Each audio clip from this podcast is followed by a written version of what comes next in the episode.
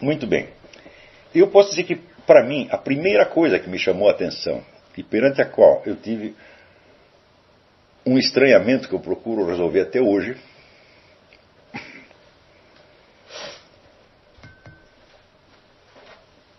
foi o fato de que,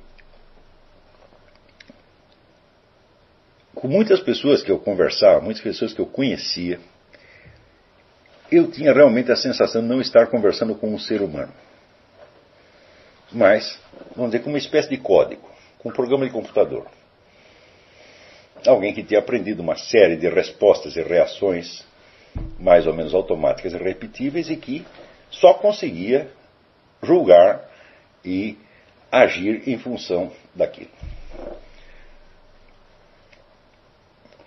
Como é, eu era um sujeito muito sensível às situações humanas, desde pequeno eu era. Eu sentia muita pena das pessoas que eu via sofrer em volta. É, Então, essa, essa falta de, de, caridade, falta de humanidade nas relações humanas me chamou a atenção. Acho que foi a primeira coisa que me chamou profundamente a atenção e que criou em mim uma espécie de inconformidade, ao ponto de me levar a perguntar por que, que acontece isso. Quer dizer, o, se nós pertencemos à mesma espécie, basicamente temos as mesmas necessidades, os mesmos sentimentos, os mesmos impulsos, etc, etc. como é possível a indiferença. A indiferença ao sofrimento humano, né? a, a indiferença às necessidades do outro. E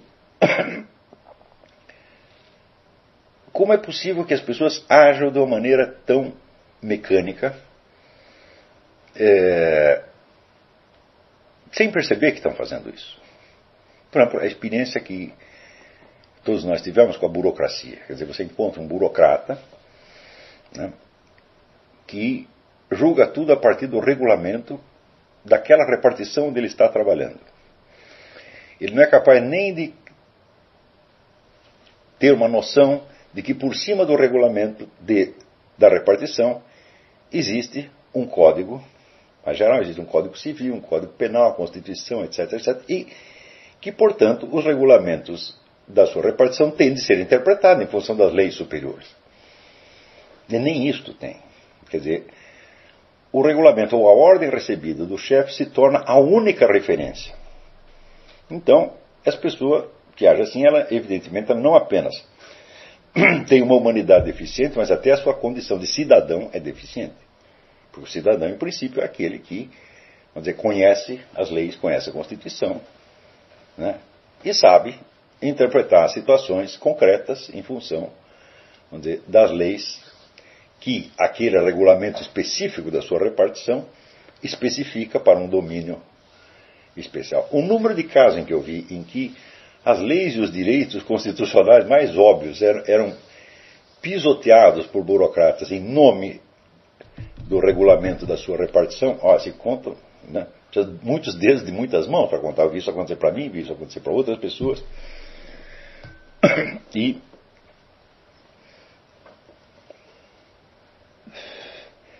também, às vezes eu vi o contrário. Quer dizer, casos especiais muito peculiares que alguém, por ter uma, uma intuição mais viva da situação real, conseguia resolver em dois minutos, quando se fosse resolver pelas vias burocráticas levaria é, muitos anos. Né? Eu me lembro uma vez que uma parenta minha precisava fazer uma operação, precisava extrair vários dentes todos de uma vez. E ela tinha um problema cardíaco. Hum? Então o pessoal tinha medo de dar anestesia. Então precisava um acompanhamento cardiológico para uma simples operação dentária. E nós tentamos resolver aquilo no INPS e ninguém entendia. Não, o NPS não dá assistência dentária. E nós dizemos, não, assistência dentária, nós trazemos, nós trazemos, o dentista e pagamos o dentista. Nós só precisamos um acompanhamento cardiológico da, do INPS. Nós falamos com uns 40 funcionários, ninguém entendia. Daí um dia, perdi a paciência e falei, quer saber, eu vou direto ao presidente do INPS. E fui lá com pretexto jornalístico. Eu falei, se eu, se eu dissesse que ia lá para falar de um caso desse, ele não ia receber jamais, mas eu tenho carteirinha de jornalista. Ele falou, não, eu quero entrevistar o seu fulano. Entrei na sala dele e falou, ó, disse que vim aqui entrevistar o seu, mas não é nada disso, eu vim aqui trazer um problema. Eu comecei a explicar o problema, o sujeito olhou para mim e falou, você está com todos os direitos e sem nenhuma garantia, não é mesmo? Eu falei, é. Então eu vi que aquele sujeito, ele era um ser humano. Hum? Dentro da cabeça dele tinha um cérebro, dentro do peito tinha um coração, e ele entendia a situação real. Eu digo, mas por que que para encontrar dizer, um ser humano a gente tem que galgar toda a escala burocrática? Hum? Por que, que só o homem que está em cima de tudo pode se dar o luxo de ser humano? Porque todos os demais estão aterrorizados com regulamentos burocráticos que eles não conhecem, não entendem bem. Então estão todos com medo de infringir alguma coisa e perder o emprego. Então, evidentemente, acontece ali o fenômeno Zinoviev. Porque, por um lado, as repartições têm um serviço a prestar. Pode ser assistência médica, pode ser policiamento, etc. Mas ele tem uma outra função a prestar. Né? Que é a função de assegurar a sobrevivência funcional dos membros que o compõem. E acontece que esta função predominava. Então,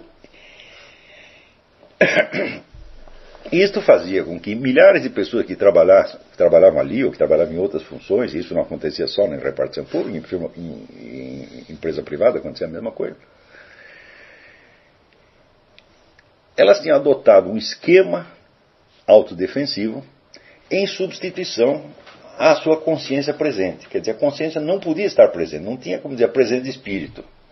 Que o presidente do INPS, eu esqueci o nome do sujeito, mas é injusto, porque eu achei que o camarada era absolutamente notável. Né? É, eu até pensei, pô, se todos os funcionários fossem que nem esse cara, aí não haveria problema jamais. Mas daí eu pensei também, como ele fará para ele expandir por todos os funcionários né, esse espírito de presença, de compreensão do fato concreto e de rápido enquadramento do fato concreto dentro das estruturas gerais ele não conseguirá. Se ele quiser civilizar todo o INPS, ele não vai conseguir. Porque isso já está assim há muitas e muitas gerações e vai continuar assim. Quer dizer, quem é que já não, não esbarrou na barreira da incompreensão burocrática? Todo mundo já esbarrou. Então, quando as pessoas esbarram nisso, elas podem, vamos dizer, ter uma atitude de revolta, né? É, ficar muito indignado com o Estado, etc, etc. Mas em mim aquilo teve um impacto muito mais profundo.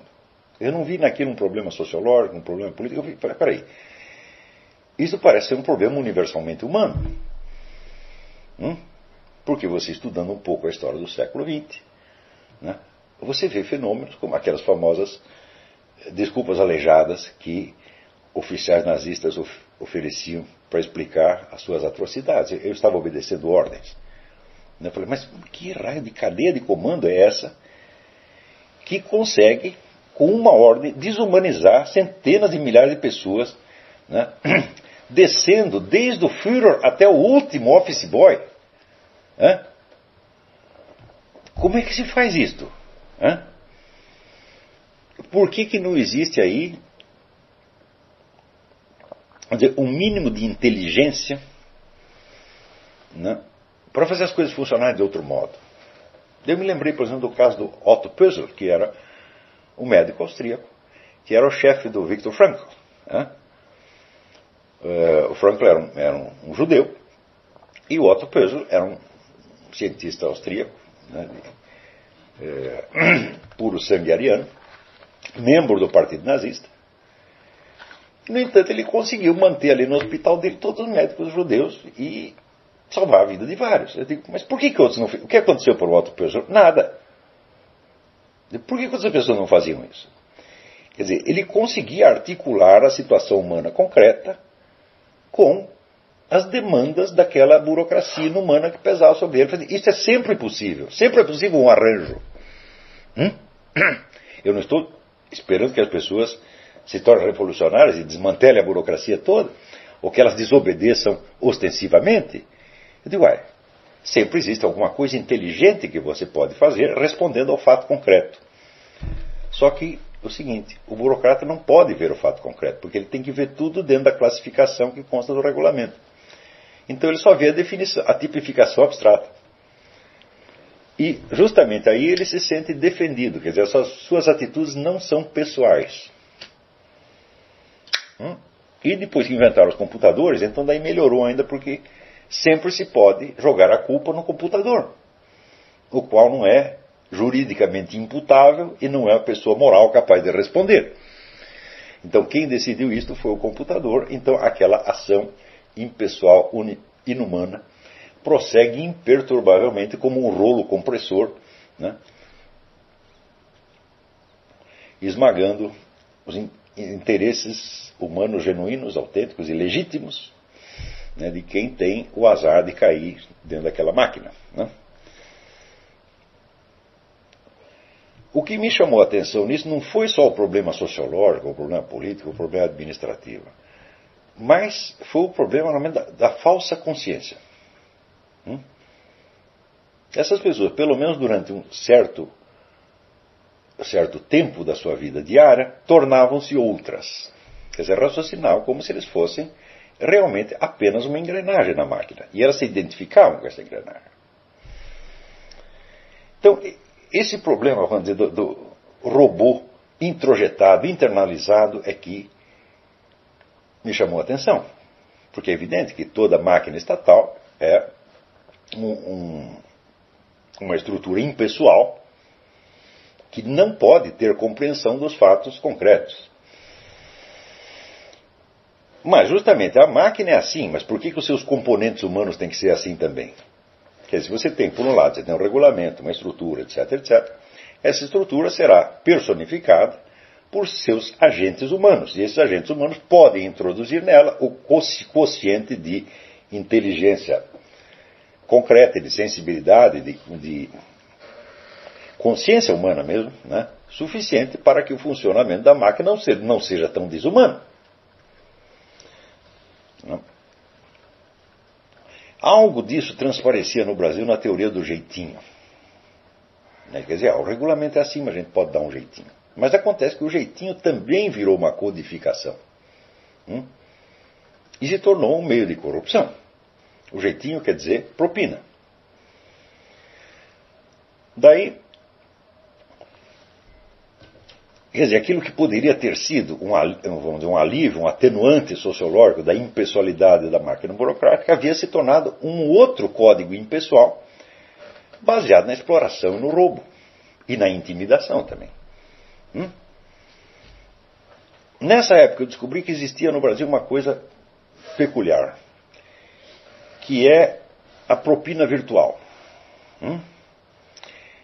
É o sujeito que numa repartição se oferece para quebrar um galho, para dar um jeitinho, não em função da propina que você vai lhe dar, mas da propina virtual. Ele percebe que você pode dar uma propina e isso é suficiente para que ele o sirva. E daí eu descobri que uma única pessoa assim, colocada em qualquer repartição, podia destruir a máquina inteira e tornar aquilo tudo morbidamente ineficiente e ainda mais pesado do que antes. Então eu falei, bom, o jeitinho foi feito para dar um jeito, né? Só que em vez de dar um jeito, ele pode complicar a coisa e torná-la infinitamente mais pesada. Mas note bem que tudo isso eu não via desde o ponto de vista sociológico. O que me interessava ali, o que me chamou a atenção foi o aspecto cognitivo da coisa. Eu perguntava assim, por trás dessas ações impessoais burocráticas, dessa espécie de burrice burocrática, quem é o sujeito agente? É? Quem é o eu que está por trás disso? Quem está pensando, quem está conhecendo e como conhece? Qual é o processo cognitivo desta coisa? E então eu descobri que existia três fatores produtores de consciências substitutivas. Hum? Que forneciam às pessoas falsas identidades com as quais elas se identificavam ao ponto de desativar a sua consciência e de perder completamente a noção do fato concreto. Da vamos a situação individual. Todas as situações individuais se tornavam incompreensíveis. Só era compreensível aquilo que já estava previamente classificado e categorizado tá certo? No, no regulamento. O primeiro desses fatores criadores de consciência substitutiva era, evidentemente, o emprego, o papel social do indivíduo. Hum? O papel social é que ele podia se agarrar, vamos dizer, com tanto medo de perdê-lo, que qualquer sacrifício da sua alma, do seu coração, dos seus sentimentos, etc., seria barato. Dentro de um ambiente de insegurança geral. Né, naquela época eu já, já tinha notado é,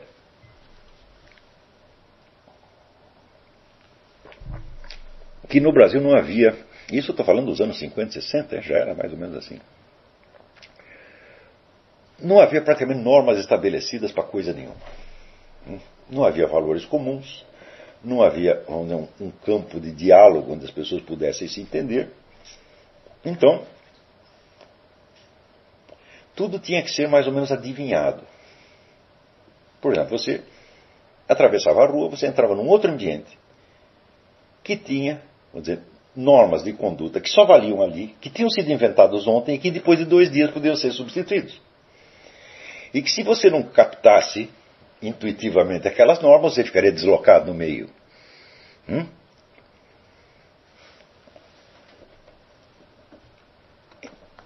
Então eu comecei a perceber que a, a sobrevivência na sociedade brasileira requeria uma espécie de gênio. Qual o gênio? O gênio da adaptação rápida aos mais diversos códigos e, portanto, a total falta de personalidade. Com a total falta de personalidade, aumentava o coeficiente de insegurança. Então as pessoas se tornavam cada vez mais inseguras e, para compensar a insegurança, criavam novos mecanismos adaptativos para se adaptar a qualquer coisa do dia para a noite e sentir que ele era igual aos outros. Mas quanto mais tentar sentir que era igual aos outros, mais se sentia excluído. E quando vocês veem certos fenômenos na esfera da política, por exemplo, vocês veem que, por exemplo, essa, semana, essa mesma semana, né, a revista Veja, que havia combatido a candidatura de Dilma Rousseff durante meses, tão logo a mulher foi eleita, começou a lisonjeá-la da maneira mais desavergonhada. Eu falei, isso só pode acontecer no Brasil. Essa mudança súbita do estado de espírito. Ontem você sentia uma coisa, hoje você sentiu outra completamente diferente. Você vestiu a nova camiseta e você se identifica profundamente com ela naquele momento. Só que a própria rapidez da mudança aprofunda a sua insegurança. É? Então, o primeiro desses fatores criadores de consciência substitutiva era o emprego, o papel social do indivíduo é, os papéis sociais, vamos dizer que mudavam muito rapidamente, que eram enormemente variados e nos quais você jamais recebia um manual de instruções. No Brasil o país sem manual de instruções. Hum? Aqui nos Estados Unidos não acontece isso. Todo meio que você vai, você já sabe quais são as regras. Você pode gostar ou não gostar. Se você se adaptar bem, adaptou. Se não adaptou, você vai, como diz, vai procurar sua turma. Né? Tanto que aqui as amizades se fazem por grupos de interesse. Por exemplo, você entra numa universidade, né, tem o pessoal que está interessado em jogo de boliche, tem outro pessoal que está interessado em astronomia, tem outro pessoal que está interessado em movimento gay, tem outro pessoal que está interessado em ir na igreja, tem outro pessoal que está interessado em homeschooling, etc, etc. E você logo encontra a sua turma e você sabe qual é o código ali. No Brasil não tem isso, está tudo misturado. Hum? Então, a multiplicidade de papéis sociais mal definidos fazia com que automaticamente o indivíduo, ao entrar numa organização que o transcendia em tamanho e poder, tentasse se identificar defensivamente com aquela organização, não necessariamente se identificar com as finalidades objetivas dela, né? mas se identificar com a sua estrutura funcional e encontrar nela uma espécie de carapaça defensiva. Né? O segundo elemento criador de consciência substitutiva era o que se chamava ideologia. Hum? Ou seja, a revolta dos indivíduos contra uma sociedade que lhes parecia, entre aspas, injusta, e lhes parecia injusta, entre os outros motivos por estes mesmo que eu estou descrevendo, o indivíduo, quando sentia isso, ele encontrava uma resposta num movimento revolucionário que lhe prometia criar um mundo novo de justiça, paz, liberdade, ordem, etc, etc, etc. Mas, a descrição que esses movimentos faziam do mundo de desordem e maldade ao qual eles se opunham não coincidia com aquilo que nós vimos efetivamente funcionando no mundo. É, por exemplo, eu percebia a desumanidade da sociedade. E daí aparecia um ideólogo revolucionário dizer que aquilo era culpa do imperialismo americano. Era uma coisa tão remota. Hum? E como que o imperialismo americano pode fazer com que um funcionário público brasileiro, do Estado brasileiro, seja um idiota mecanizado? Não é isso? Por exemplo, eu pensava assim: se no INPS todos os camaradas fossem tão compreensivos quanto o presidente do INPS, tudo ia funcionar, que seria uma maravilha. Você não precisava de uma nova sociedade inteira, quer dizer, bastava um pouquinho a mais de inteligência, de consciência, de presença de espírito para que tudo fosse muito melhor. O que, que o imperialismo americano pode ter a ver com isso? Né? Mas, de qualquer modo, como aquilo era uma explicação e oferecia um caminho, então aquilo criava outra identidade. E não demorou muito tempo para que eu percebesse que aquelas pessoas imbuídas daquela ideologia que prometia um mundo mais humano eram tão ou mais desumanas do que os funcionários públicos e outros. Isso quando não eram as mesmas pessoas.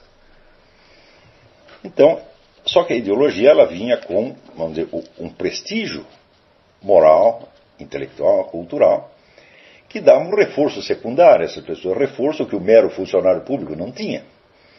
Né? O funcionário público, o burocrata, ele se respaldava na estrutura funcional que ele representava naquele momento. Mas ele não, não estava imbuído de altos valores civilizacionais, ele não sentia um santo, ele não sentia detentor de altos méritos por causa disso. Já o militante revolucionário sentia tudo isso. Né? Eu me lembro, por exemplo, de um sujeito que eu não vou dar o um nome, que depois se tornou um alto é, potentado dentro do PT, que foi um dos meus colegas de juventude, e me lembro que ele estava noivo de uma pessoa de família muito rica. E que é, ele tinha arrumado uma namoradinha, uma amante, que era uma empregadinha doméstica, mas que era uma menina muito linda, muito, muito bonita. E a menina estava mortalmente apaixonada pelo cara. E eu vi assim, que ele largou essa menina do dia para a noite, porque ele ia casar com ela. Simplesmente pegou, comprou a passagem, ia casar em Minas Gerais, foi para Minas Gerais, esqueceu aquilo como se não fosse nada. Eu disse, peraí, peraí, mas não é você, é o cara que personifica uma sociedade mais justa, mais humana, etc. Como é que você não relaciona uma coisa com outra? Hã? Quer dizer, que na sua sociedade mais, na sua, sua sociedade mais justa se faz assim? Quer dizer, você escolhe a mulher de classe alta e joga de classe baixa fora. Né? Pior, que depois eu fiz a mesma coisa. Hum? E notei, falei, peraí, eu estou vendo o cisco no olho do outro e tem um poste no meu. Hum? Quer dizer, há um coeficiente de desumanidade, de inumanidade, de falta de sentimento, falta de coração, que está presente aqui entre todos os representantes do mundo melhor. Qual é a diferença entre eles e as pessoas meramente, os, os meros burocratas desumanos? Bom, os burocratas não se acreditam melhores que os outros. Eles simplesmente se adaptaram a uma situação de fato. E estes são tão desumanos quanto, só que às vezes um pouco mais, e só que eles se consideram santos e investidos do direito de fazer essas coisas, porque tudo está compensado pela maravilhosa luta social que eles estão desempenhando. O terceiro elemento criador de consciência substitutiva chama